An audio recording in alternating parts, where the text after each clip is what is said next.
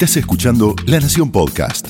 A continuación, Camila Perochena, Santiago Rodríguez Rey y Darío Hutzik cruzan dos siglos de economía argentina para entender el origen de nuestra crisis actual en Hay que pasar el invierno.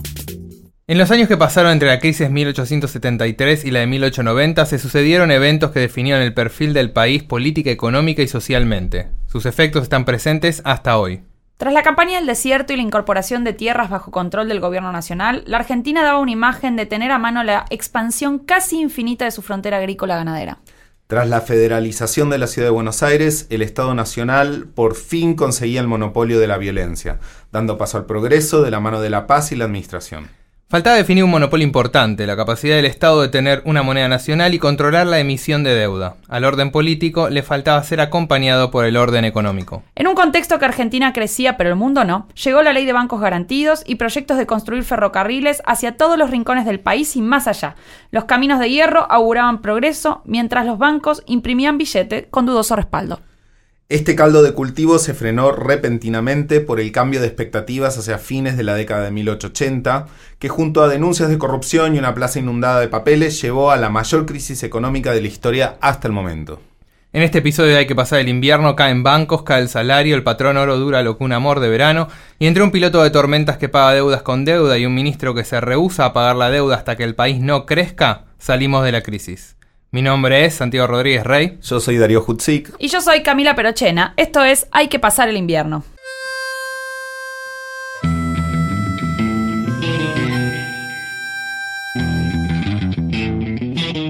En primer lugar, anuncio, anuncio que el Estado argentino suspenderá el pago de la deuda externa.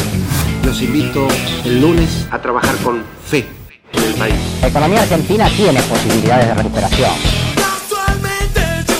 No hay planes perfectos, hay planes posibles. La Argentina enfrenta problemas coyunturales que no son nada más que transitorios.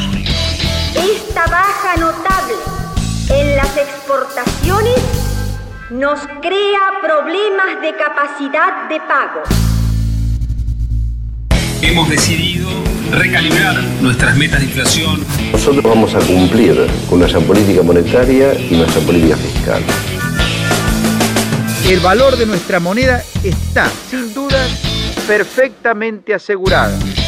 El que depositó dólares, dólares, recibirá dólares. El que depositó pesos, recibirá pesos. La verdad que los argentinos tienen una paciencia enorme. La economía en principio está especificada porque nuestra moneda es el peso. Recibirá pesos. Por último, un mensaje de optimismo. Hay que pasar el invierno.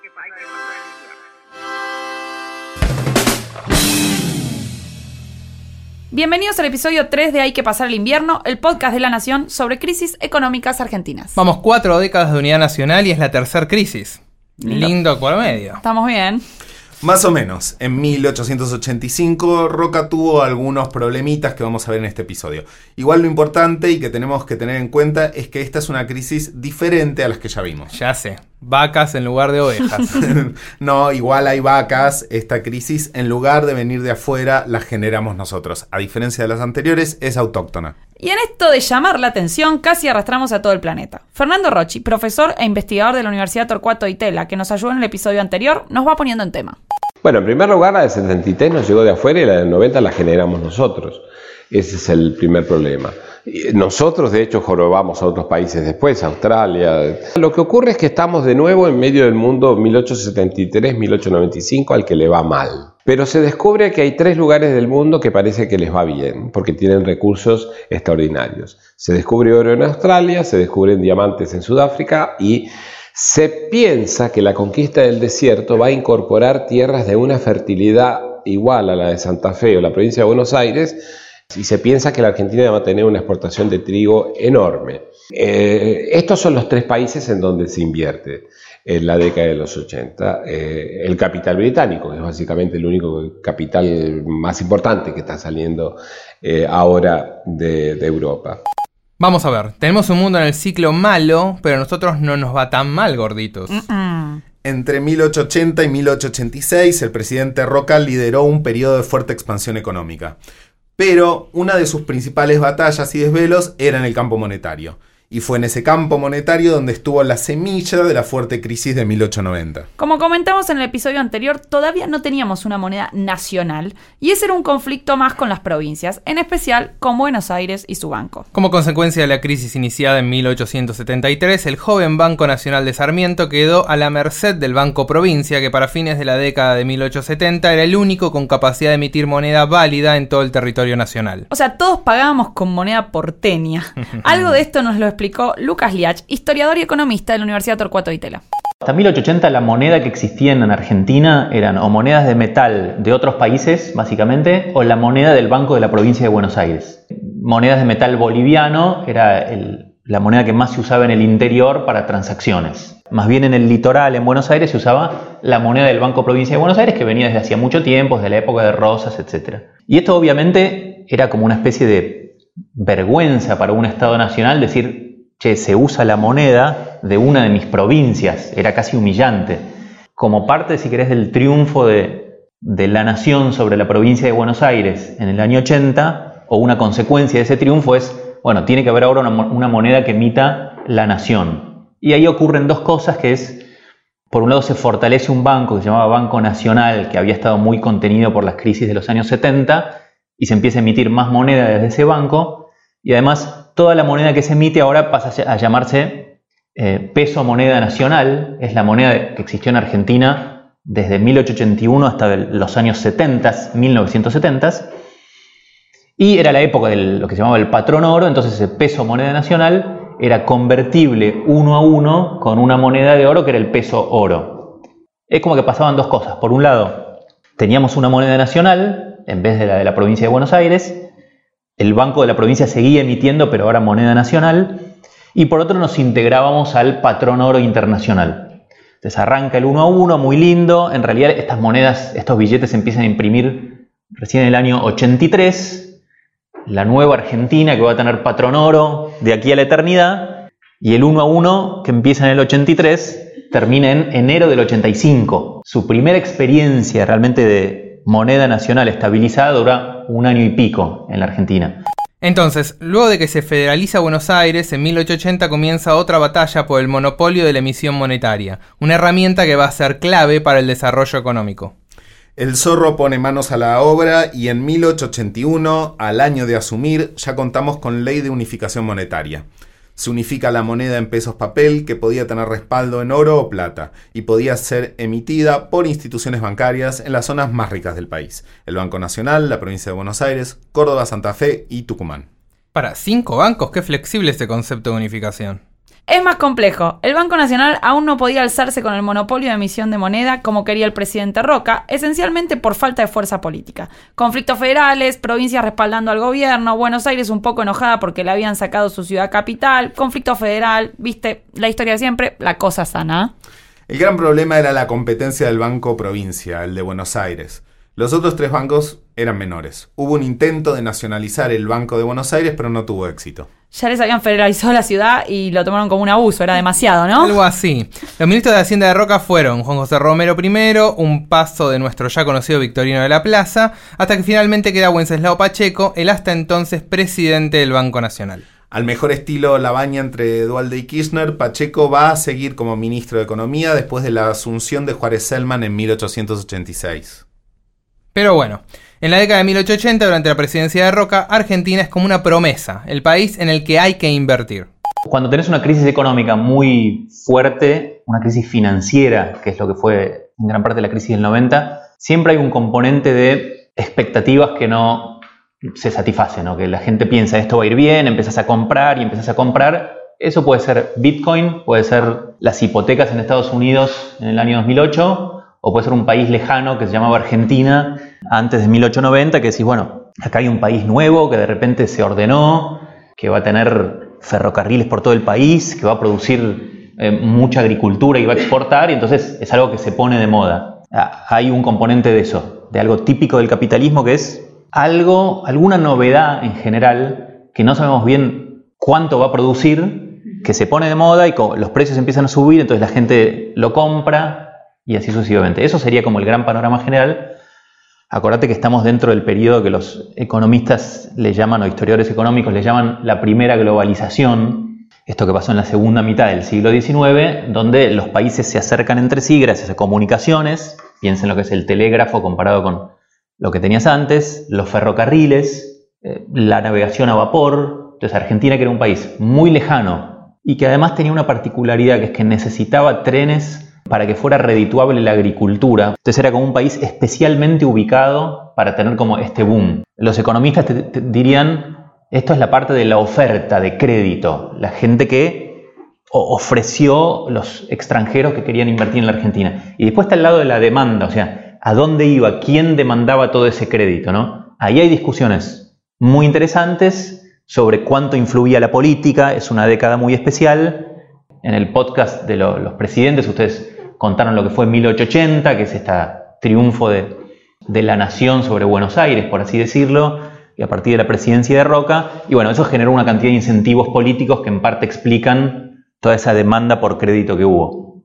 A fines de 1884 se empezó a frenar el carro cuando el Banco de Inglaterra aumentó de 2 a 5% la tasa de interés de referencia, uh. haciendo que los ingleses le den la espalda a inversiones riesgosas tan lejos del Big Ben y Roca se queda sin colocar los millones de pesos oro en empréstitos que emitió en esos meses. Pausa, acá para refrescar conceptos. ¿Por qué sufre la Argentina si en Inglaterra aumenta la tasa de interés? Porque la deuda externa contraída usualmente está determinada en la tasa de interés en moneda de referencia internacional. Ejemplo, Inglaterra te presta 100 pesos oro. Dame. Es un ejemplo, los tenés que devolver. Ah, no. Inglaterra te presta 100 pesos oro con una tasa de referencia del 2% anual a un año. Esto quiere decir que tenés que devolver aproximadamente 102 pesos oro. Pero si te aumenta la tasa de interés a más del doble, te duplica la parte de intereses de tu deuda, haciendo considerablemente más difícil tener que devolverla. Lo mismo pasa hoy si la Fed, que es el Banco Central de Estados Unidos, sube su tasa. Nos pasó fuerte durante el gobierno de Alfonsín, por ejemplo. Ok, igual para este episodio nos falta un montón. Volvamos a Roca. El patrón oro de la primera presidencia de Roca finalmente solo dura 17 meses. Roca levantó la convertibilidad y le dijo a los bancos emisores que podían no cumplir con el patrón oro. ¿Qué quiere decir eso? Los eximía de cumplir con la cantidad de oro o plata que estaba fijada en una cantidad de pesos. Incluso intentó excluir al Banco Provincia de ese beneficio en medio del conflicto que ya hablamos. Pillín, ¿no?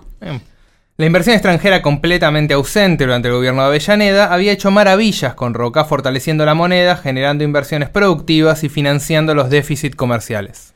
Es interesante pensar cuál fue el rol de los terratenientes y del sector de producción ganadera. Recordemos que si bien ya hay exportación agrícola, todavía es apenas incipiente y lo ganadero sigue siendo lo más importante y que el país está siendo gobernado por líderes con origen en el interior, lo que deja subyacente el conflicto Buenos Aires interior. A ese binomio ahora se va a ir sumando un nuevo actor, el campo. ¿Como la sociedad rural que hablamos en los episodios anteriores? No exactamente. La sociedad rural va a quedar como una pata técnica. Los empresarios terratenientes en los 80 van a encontrar un germen de voz política. Varios historiadores coinciden en pensar que en la década de 1880 hay un cambio en la visión sociocultural del campo y la ciudad. Hasta entonces el campo y lo rural representaban el desorden y la barbarie, mientras que la ciudad era la ilustración y el desarrollo. Para ayudarnos a colocar a las élites en el panorama y hablar de la estructura socioproductiva, hablamos con Roy Ora, investigador del CONICET y docente de las universidades de San Andrés y Quilmes. Las élites argentinas no eran tradicionalmente rurales. La mayoría vivía en la ciudad. Pero desde los años década del 70 y sobre todo los 80 hay mucho más ferrocarril, es más fácil irse a la estancia, entonces muchos empiezan a construir, por ejemplo, una casa en la estancia. Entonces, ¿qué sucede? Una ruralización de la autorrepresentación de esos actores como una, lo que hoy podríamos llamar una burguesía rural. Gente que antes iba de vacaciones a la playa de Montevideo o se iba a la quinta, que hay en Flores o este, en San Isidro, en los años 80 se construyó una casa muy bonita y empezó a irse de vacaciones a la estancia. Es una novedad. Y eso entonces tiene un impacto sobre la sociedad rural, ¿cierto? Porque esos grandes propietarios empiezan a tener raíces mucho más profundas en la campaña. Y se sienten mucho más parte de un mundo rural que no los reconoce como líderes, y eso yo creo que se va a ver, pero que ellos se perciben a sí mismos mucho más que en cualquier momento del pasado como una clase dirigente rural. Esta ruralización de las élites fue acompañada no solo del avance tecnológico del tren, sino que también mostraba a este grupo como innovador y progresista. Este progreso en lo económico, estos avances en la producción agropecuaria van a ir generando una autopercepción de clase dirigente frente a las élites políticas. Hay que tomar en cuenta que los líderes políticos no provenían de las familias ricas, de los grandes propietarios. Mitre, Sarmiento, Avellaneda, Roca, Pellegrini son familias acomodadas pero no ricas. Los ricos se dedicaban a hacer plata. La dirigencia política venía de otro palo, de clase media educada, pero no lo que se cree a veces que la Argentina era gobernada por un grupo de oligarcas que concentraban la generación de riqueza y eso. Los que están en el mundo político tienen eh, recursos políticos como su principal capital. Pellegrini no era un hombre rico no le da correspondencia a Pellegrini y está en Europa y está cuidando al mango. Cané lo mismo, no le sobraba. Eh, Unzué no tenía ese tipo de problemas, pero a Unzué le interesaba acumular, esa era su pasión. Y ocasionalmente, bueno, en un momento pareció que la puerta estaba abierta y, seguramente dijo, bueno, sería lindo ser gobernador, pero no era gente que estaba dispuesta a hacer un esfuerzo sistemático, este, prolongado en el tiempo, una gran una inversión de mediano y largo plazo para convertirse en un actor político de la política, que antes era visto desde lejos, pasa a ser un espacio de tentación, un lugar para trasladar el orden y el éxito que ellos han alcanzado económicamente. Gran cambio tecnológico, fundamentalmente en la ganadería. Todavía la historia de agricultura no es importante acá, pero nosotros tendemos a subestimar el proceso de cambio tecnológico que, tuvo lugar en la ganadería, que por una parte, esa expansión productiva con cambio tecnológico, con renovación de las razas, con este, la emergencia de una ganadería mucho más moderna, hizo dos cosas, diría yo. Una, mucho más poderosa la clase propietaria y otra cosa, mucho más legítima. La volvió más prestigiosa.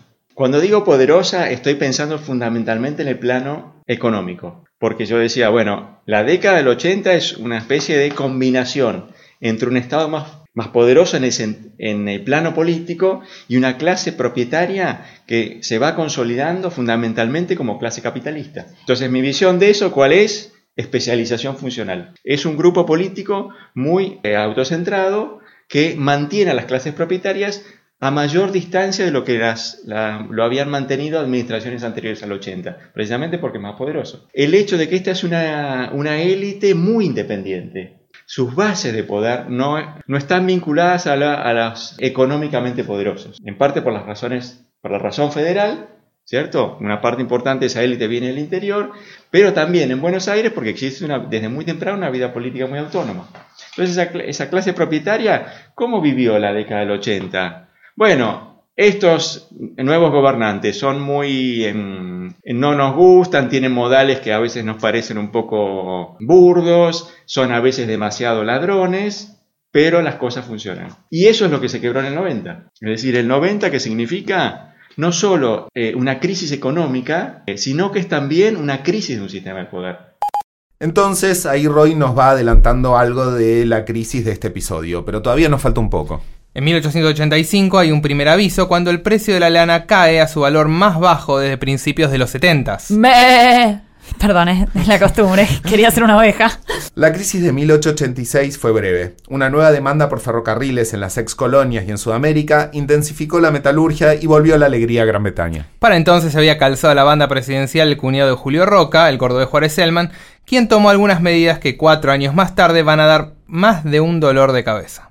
Juárez Selman es un hombre que es la encarnación de la Liga del Interior. O sea, la Liga del Interior tenía su centro en Córdoba. Tucumán era una este, subsidiaria, o sea, Roca, Avellaneda era subsidiaria. Él es de Córdoba, él viene de Córdoba, él, ha sido gobernador de Córdoba, muy progresista, eh, y él lo que quiere es que hay un historiador australiano, Tim Duncan, que lo llama el primer desarrollista, lo que quiere es que la riqueza de la región pampeana se extienda al resto del país. Para hacer esto, lo que hace es eh, utilizar dos instrumentos. Uno es la ley de bancos garantidos, que es que le permite a cada provincia eh, emitir su propia moneda, haciendo un depósito en el Banco Nacional, que es bastante raro, porque hay provincias que eh, piden deuda para hacer ese depósito. Y se hacen billetes, todos con la cara del almirante Brown, no sé por qué, pero son todos igualitos y salvo la provincia de Jujuy, todas las provincias emiten billetes. Lo segundo es la ley de, ferrocarriles que hace que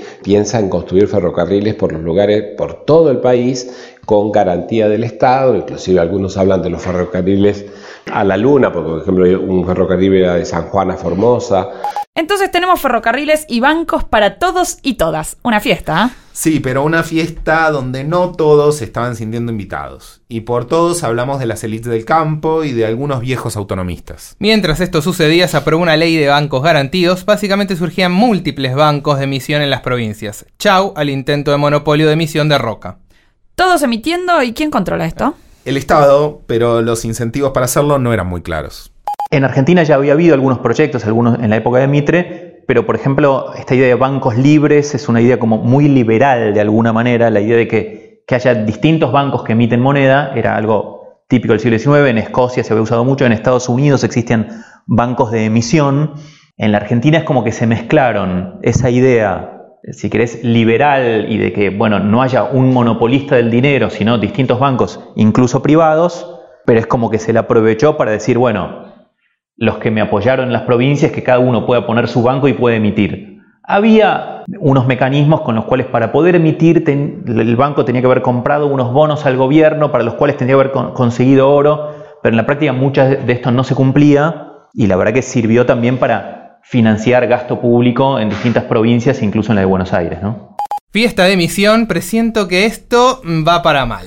Y hay más, porque a la fiesta de emisión se quiso sumar con todo la provincia de Buenos Aires. Esto fue así cuando en 1887 ganó el candidato de Juárez las elecciones provinciales. 1887 tiene una victoria política que va a ser parte de su fracaso económico. Y es que su candidato Máximo Paz gana la provincia de Buenos Aires. Entonces la provincia de Buenos Aires va a decir, nosotros también queremos ser parte de los ferrocarriles y nosotros queremos ser parte de los bancos garantidos. Y entonces la provincia de Buenos Aires va a recontra emitir y va a recontra construir ferrocarriles. Esto hace que el gasto público sea enorme, pero como está entrando mucha plata, no hay problema. Entonces, con tanta plata, la sensación de fiesta continuaba. Y así estábamos alimentando nuestro ciclo de ilusión hasta que se viene la noche. Entonces llega la noche. No hay tiempo para reproches. Bueno, reproches vamos a tener seguro. Y muchos. La crisis va a tener múltiples consecuencias, caídas del salario real abruptas, caídas de gobierno y hasta cambios paradigmáticos de cómo se percibía la sociedad a sí misma. ¿Qué pasó entonces para que estalle la crisis? Hasta que en un momento y esto ocurre en el año 89, entra la duda. Ustedes saben que cuando en el mercado financiero entra la duda, eh, hay una en Wall Street, cuando uno entra, dice, este lugar está manejado por dos principios, este, fear and greed, miedo y avaricia. Cuando las cosas van bien es la avaricia la que prima, cuando las cosas van mal es el miedo. Piensa en Buenos Aires no tenía agua corriente, entonces en el año 87 se instala la empresa de aguas corrientes, que de hecho si van por la calle Córdoba, el edificio cerca de la Facultad de Ciencias Económicas, mm. el de aguas, van a ver que dice 1887. Era una empresa inglesa que vino a instalar aguas corrientes porque Buenos Aires tenía paludismo, malaria, de todo, unas cosas, este, cólera. Esta compañía se llamaba Water Supply y a fines del 89, eh, no, Lavarin, Lavarin es una empresa, eh, unos brokers internacionales que se dedican a América Latina, su especialidad es América Latina. Eh, y entonces son ellos los intermediarios, eh, porque la gente que está en Inglaterra invirtiendo no tiene idea dónde queda la Argentina. Ellos van a Lavarin y dicen, dennos plata.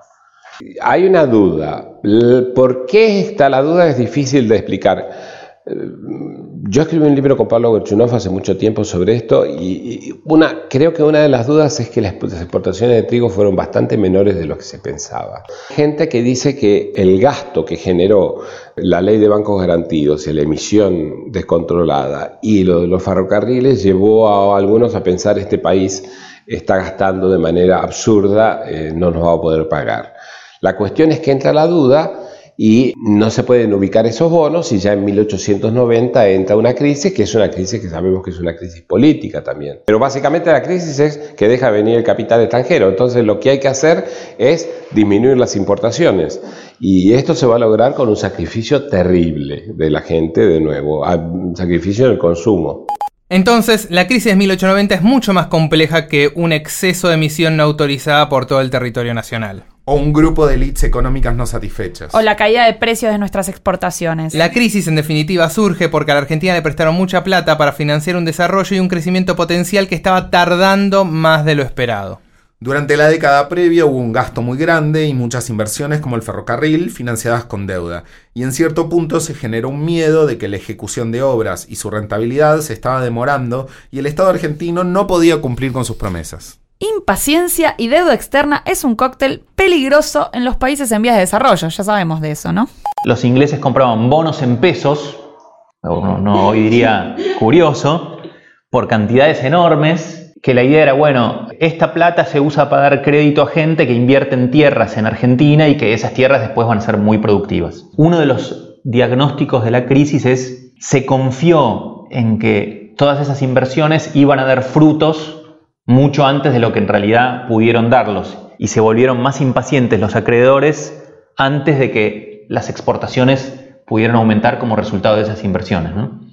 Nos vendimos re bien igual, ¿eh? ahí hay un punto inteligente. Sí, pero después del esfuerzo por el balance fiscal de Avellaneda, teníamos de nuevo las cuentas desordenadas, y eso no ayudaba a aplacar el miedo. Al contrario, déficit fiscal y un importante déficit de cuenta corriente para un poco. Cuenta corriente, explicar mejor eso. La cuenta corriente registra los bienes y servicios que entran y salen del país. De manera que si es deficitaria quiere decir que Argentina le pide prestado al mundo. Esto es, consume más valor del que puede producir o exportar.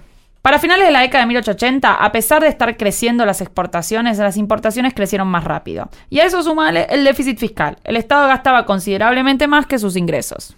Simplemente deuda pública para pagar sobre todo inversiones Piensen que Roca llega, las líneas de ferrocarril eran poquitas, Rosario, Córdoba y algo en la provincia de Buenos Aires, y durante esta década todas las provincias de Argentina, que eran los llamados 13 ranchos, además de Buenos Aires otras 13 provincias, quedan conectadas a la red de ferrocarriles. Para principios de los 90, todas las capitales de provincia están con... Eso es carísimo. No necesariamente era negocio, entonces, para hacerlo, o el gobierno tenía que gastar, y gastó mucho en las extensiones del ferrocarril hacia el norte, desde Córdoba a Tucumán y después Salta, Jujuy y Santiago, y en la extensión del ferrocarril andino. Y esto, en parte, era también presiones políticas, porque Roca lo habían elegido y le decían, bueno, muy lindo, te votamos, pero ahora traenos el, tren. Y eso se usaba políticamente, ¿no? Te doy un ejemplo solamente. Ferrocarril andino va a la provincia de San Luis y de ahí había dos opciones o que se abría una rama a San Juan y otra a Mendoza, o que fuera a Mendoza y de Mendoza a San Juan. Por supuesto a los sanjuaninos le convenía tener la misma distancia que Mendoza, pero en un momento que se portó mal un gobernador y Roca dijo, no, ¿sabes qué? Esto va primero a Mendoza. Y digamos, había mucha presión porque la verdad que para las provincias, al pasar a estar conectados por el tren, era una diferencia muy grande en sus posibilidades productivas. Entonces, ese es un tipo de gasto. Otro es que a veces directamente se decía, ok, que, lo haga un privado, pero nosotros le garantizamos una rentabilidad, eso generaba las, los gastos de las garantías ferroviarias, que después en el fondo era parecido a una deuda, porque el, gobierno tenía que completar la rentabilidad que no ganaban los ferrocarriles privados. El miedo pronto se convirtió en pánico. El gobierno argentino pretendía pagar con pesos papel emitidos por los bancos garantidos deuda emitida en pesos fuertes. Se corrió la bola que Juárez no podía pagar y se cortó el financiamiento. Sin nuevos créditos para pagar los anteriores, explotó la crisis. La cuenta corriente de la Argentina, el déficit era eh, alrededor de, de serían 24 mil, 26 mil millones de dólares de hoy. Es decir, como el año pasado, que fue un año fatídico para la cuenta corriente. La gente había confiado mucho en que la Argentina le iba bien, había invertido muchas cosas, la gente compraba acciones, gente, estamos hablando de familia de clase media, tampoco los pobres tenían que invertir. Se llamó el pánico porque se vio que se venía todo abajo y se vino todo abajo. Eh, fue la crisis más grave que sufrió Argentina hasta la de 2001. Fue gravísima, gravísima, bajó el PBI 20% del PBI per cápita con la crisis. Eh, no hubo ni la del 30, ninguna crisis fue tan tremenda como la, de como la de 1890. Fue de una gravedad extrema. Es decir, el país entró, por ejemplo, en el año 1891 fue el primer año en el cual son más los inmigrantes que se van que los que, los que vienen. Y hay una condena moral que tiene que ver con, con la literatura de, de la época, pero Juárez Selman es visto como un hombre con lo peor del positivismo, es decir, él solamente ve lo material, él ve, él ve diques, él ve ferrocarriles, él ve, eh, pero no ve el espíritu, no ve el espíritu, es, se llama, en esa época se le llamaba sensualismo, eh, y hay una fiebre de consumo tan grande que, por ejemplo, las novelas del ciclo de la bolsa se llama Aquilito, hay un pariente pobre de alguien que ha ascendido socialmente y dice que entra a un ambiente y hay tantos bienes que no entiende cómo la gente se, se maneje. De hecho, dice que una vez un chico se quedó este, atrapado entre dos jarrones y nadie lo podía encontrar y estuvieron... 1890 va a ser un cambio absoluto en la Argentina, no solamente en lo económico, que fue una crisis tremenda, fue una crisis espantosa. Para, yo escuché bien, 20% de caída del PBI per cápita, una contracción de un quinto. Igual, bueno, eso es solo el principio. ¿Hay más? Falta la inflación. La inflación que trajo la crisis de 1890 fue enorme este, y esto hizo caer el salario real de una manera tremenda. Fue terrible. La inflación de 1890 no se repitió, bueno, en 1919 y después con Perón. Son dos, dos- dos momentos inflacionarios, sobre todo la de 1890 fue, escuche, el oro está a un peso y después está a cuatro. Eso genera tremenda inflación, tremenda inflación. Ah, bueno, todas juntas. Sí, todas. Porque mientras la economía quedó patas para arriba, la política también puso quinta fondo. Ya en 1889 había aparecido Barrueta Benia planteando en una nota el descontento de un sector de los jóvenes con la corrupción del Estado y el unicato de Juárez Selman. A esta carta se le suma la formación de la Unión Cívica de la Juventud, que mitin político va, mitin político viene, suma a Leandro Nealem y a Mitre, para cuando se quisieran dar cuenta, el 26 de julio de 1890 estalló la Revolución del Parque. Acá se dice que el zorro metió la cola, pero como en este podcast estamos metiendo más peso en lo económico, vamos a resumir en que tras un par de días de batalla en torno a lo que hoy es tribunales, la revolución es derrotada, pero el gobierno cae. Con la renuncia de Juárez Selman queda al mando su vicepresidente, don Carlos Pellegrini. A Carlos le quedaba la simple tarea de ordenar el lío de bancos, deudas, moneda con el riesgo de que se vaya todo a pique. Todo mal, pobre. Pellegrini asumió la presidencia en este contexto de caos y se calzó la 10. Habló de concordia y él es con todos de esa crisis e integró a diferentes sectores en su gobierno. Mitre pronto negocia y los seguidores de Alem, que eran un poquito más intransigentes, forman la Unión Cívica Radical. Acuérdense ese discurso de asunción de Pellegrini que comentamos en la banda presidencial cuando decía que iba a abrir las puertas de la Casa Rosada al pueblo para que se renueven los aires de la corrupción. De hecho, lo hace. Bueno, y con los aires renovados vino también un intento de orden económico. Pellegrini buscó cambiar las relaciones de fuerza de la década del 80 y el funcionamiento de la economía. La provincia de Buenos Aires había quedado al borde del colapso o del default. Sobre esta situación caótica, Pellegrini construyó el monopolio monetario y fiscal del Estado Nacional. Pero para poder poner orden, Pellegrini tenía que resolver dos temitas, el de los bancos y el de la deuda. Pero la tuvo un poco complicada. Pellegrini es visto ¿no? como el, y se le llamaba el piloto de tormentas y ex post, pasado mucho tiempo, uno dice, bueno, fue el que ordenó esa crisis. Algunos dirían como Dualde en el, ¿no? Y después vinieron los otros y, recogieron los frutos. Cuando empezás a ver la historia más minuciosa, y hasta el propio Pellegrini retrospectivamente dice, no, la verdad que fue un gobierno donde fue muy difícil, íbamos reaccionando a lo que pasaba, cometimos muchos errores. La verdad que hay un momento inicial donde el solo hecho de llegó Pellegrini, se estabiliza la situación políticamente, está apoyado por Roca, etcétera, calma un poco la situación, que es en la segunda mitad del año 1890, pero después el año 91 es terrible. Es ahí cuando pensá que prácticamente caen todos los bancos del país.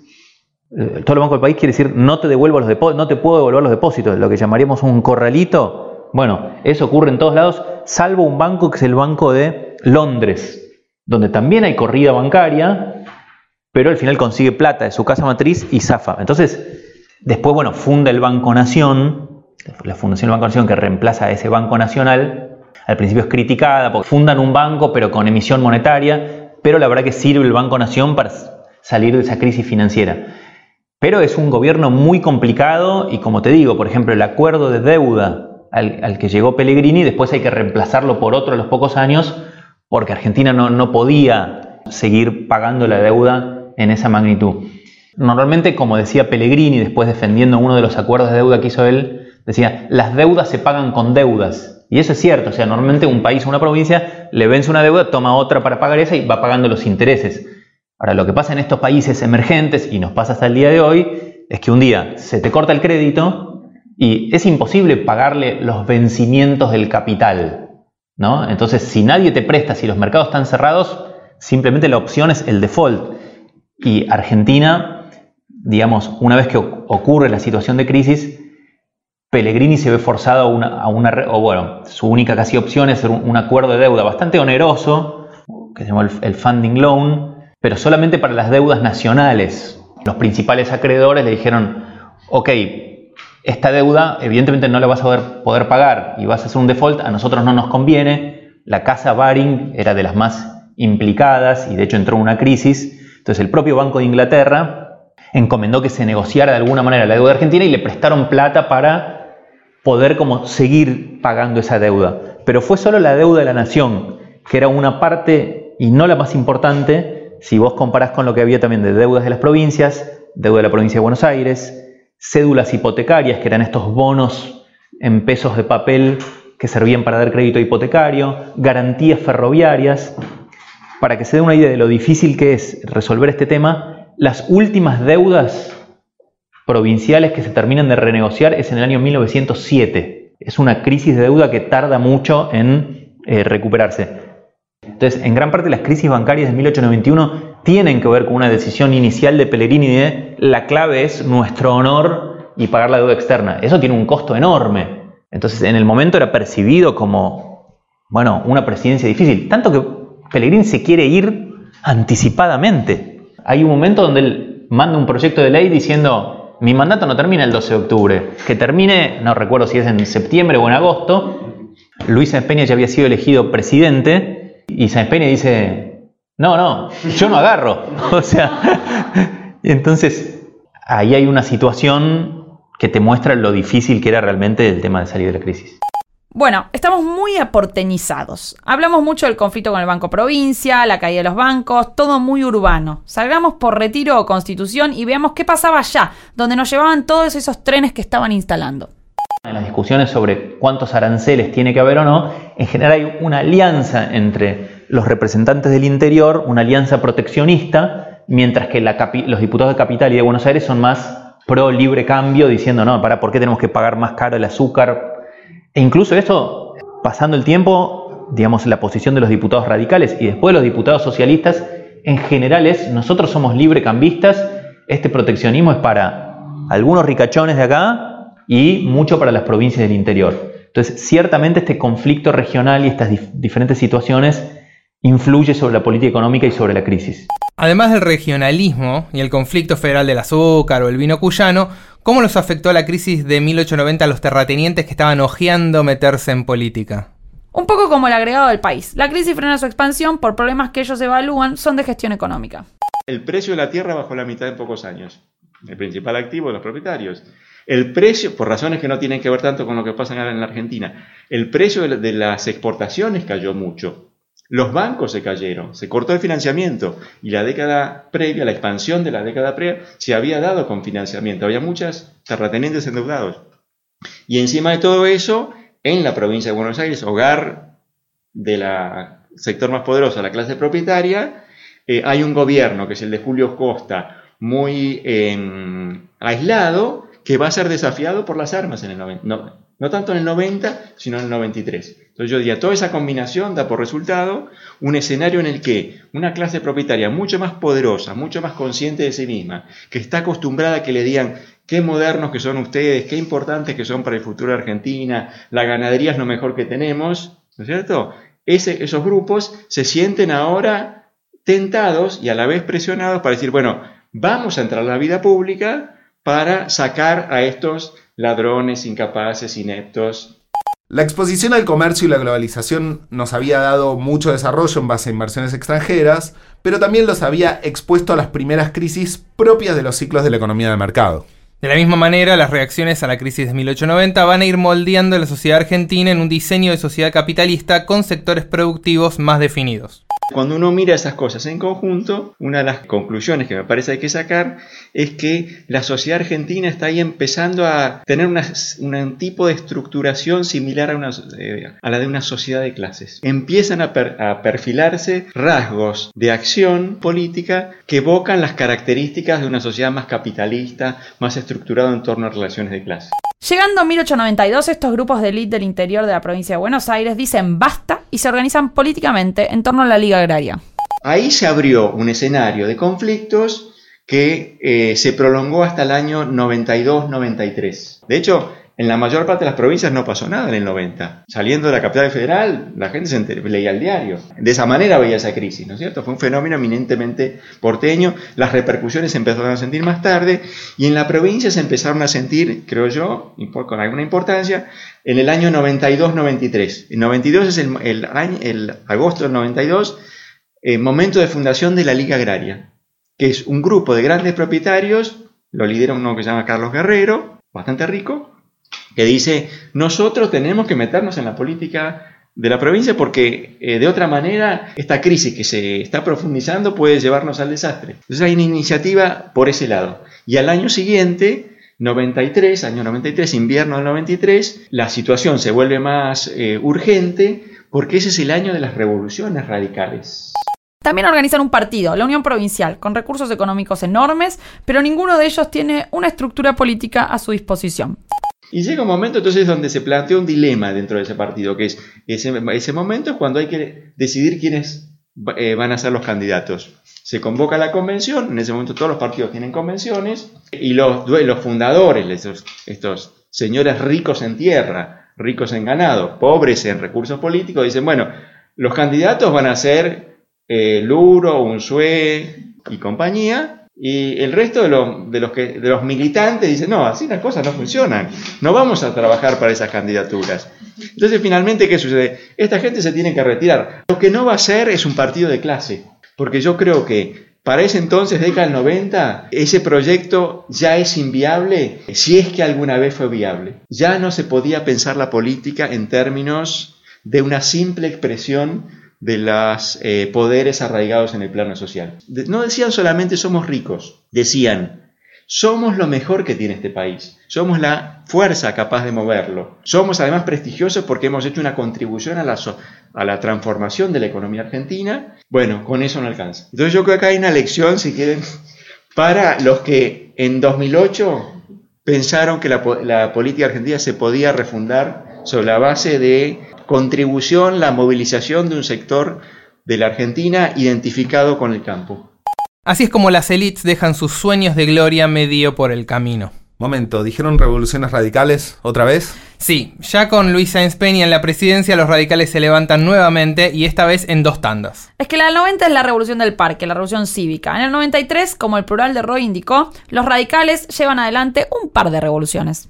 Para no extendernos mucho, esta es mucho más extensa que la del 90 y logra hacerse el gobierno de la provincia de Buenos Aires, pero cuando están a tiro de hacerse el gobierno nacional, Aristóbulo del Valle, ministro de Sáenz Peña, tira la toalla y no da el golpe, renuncia, y asume Manuel Quintana, que barre con el primer alzamiento y unos meses después con el segundo. Pero todo esto, con el tole tole, ¿la economía cómo venía? Bueno, seguía los ponchazos.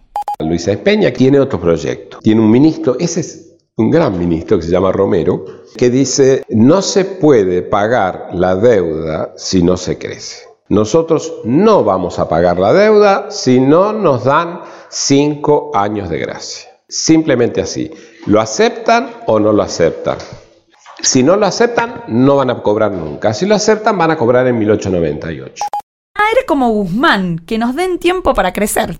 En ese momento lo que pensaba JJ Romero funcionó y logró que los acreedores acepten sus términos. Pero además tuvo un empujoncito de cambio de vientos a nivel global. Es decir, el ciclo económico comenzó a cambiar, los precios internacionales de lo que le vendemos al mundo subieron y la Argentina empezó a crecer a partir de 1895. Y fue así como comenzó a cubrir el arreglo.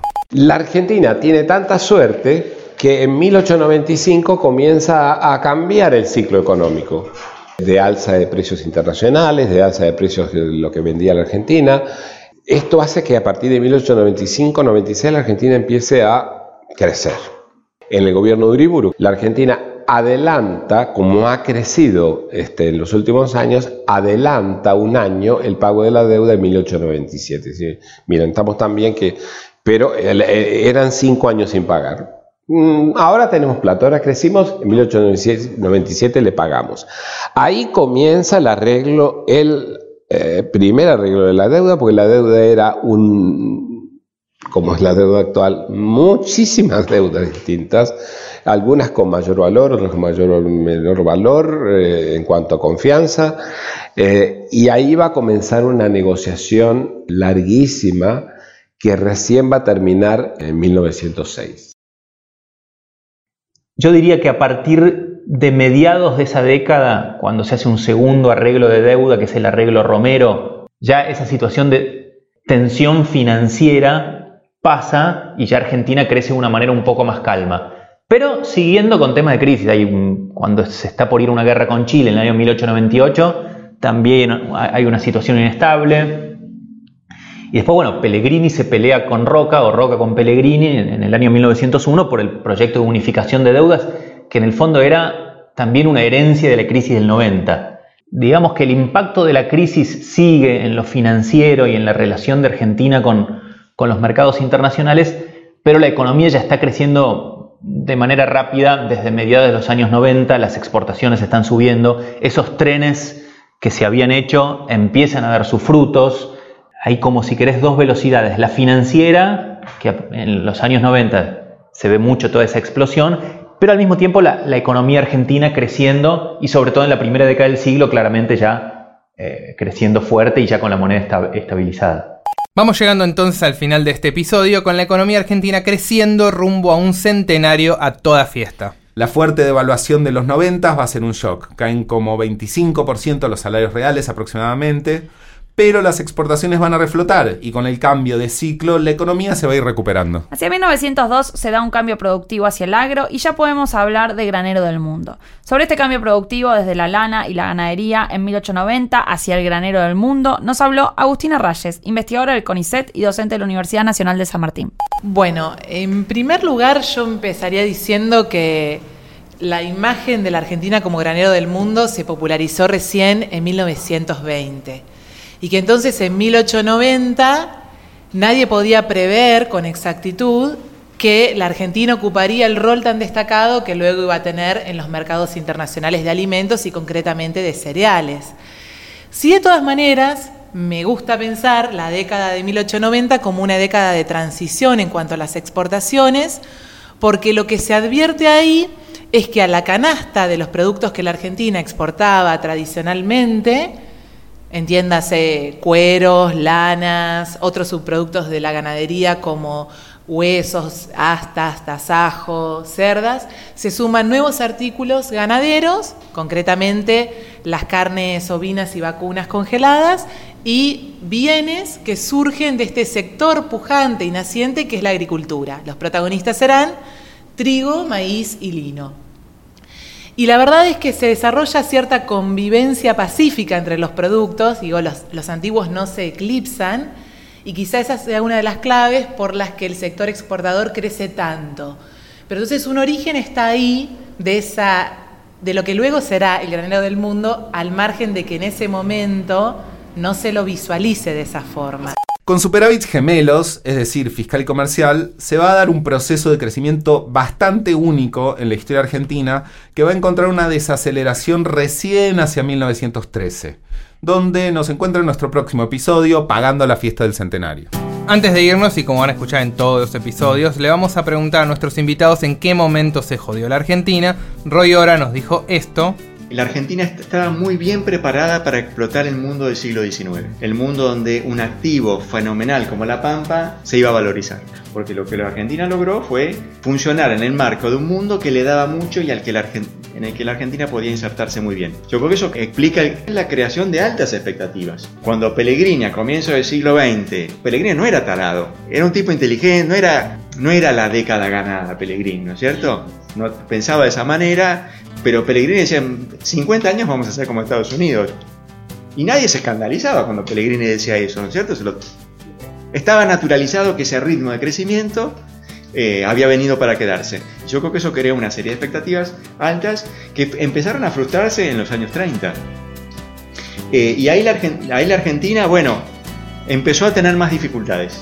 Pero yo diría, en líneas generales, de los 30 a los 70, eh, la Argentina ya no iba a crecer tanto, no iba a tener un ingreso per cápita 3, 4 veces más alto que el resto de América Latina, sobre todo porque América Latina se iba a acercar a la Argentina.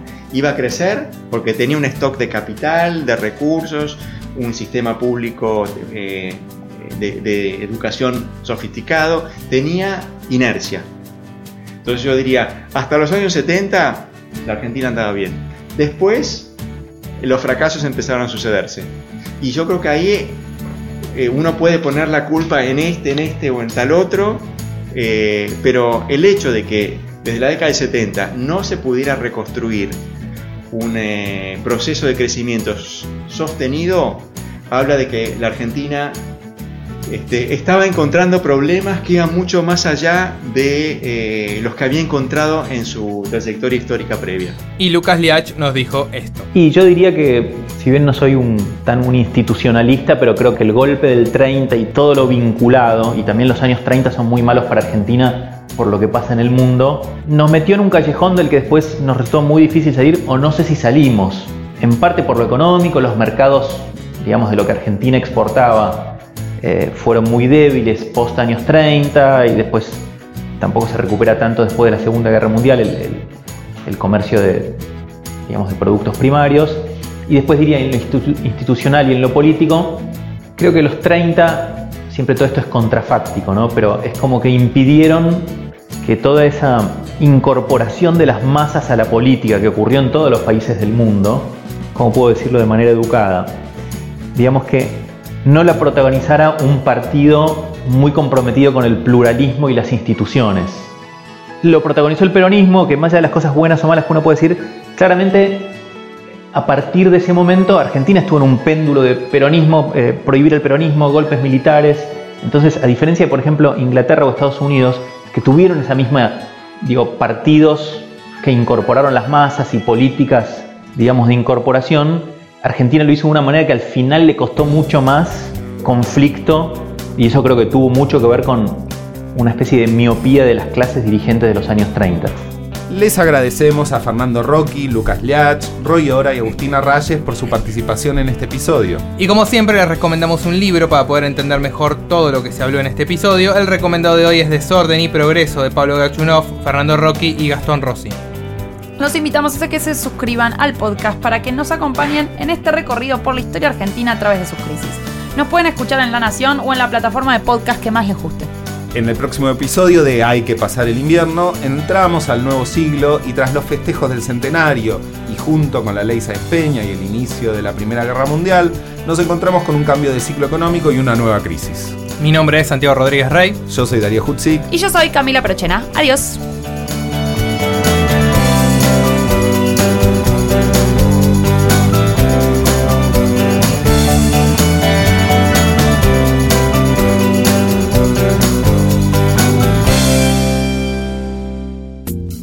Esto fue Hay que pasar el invierno, un podcast exclusivo de la Nación.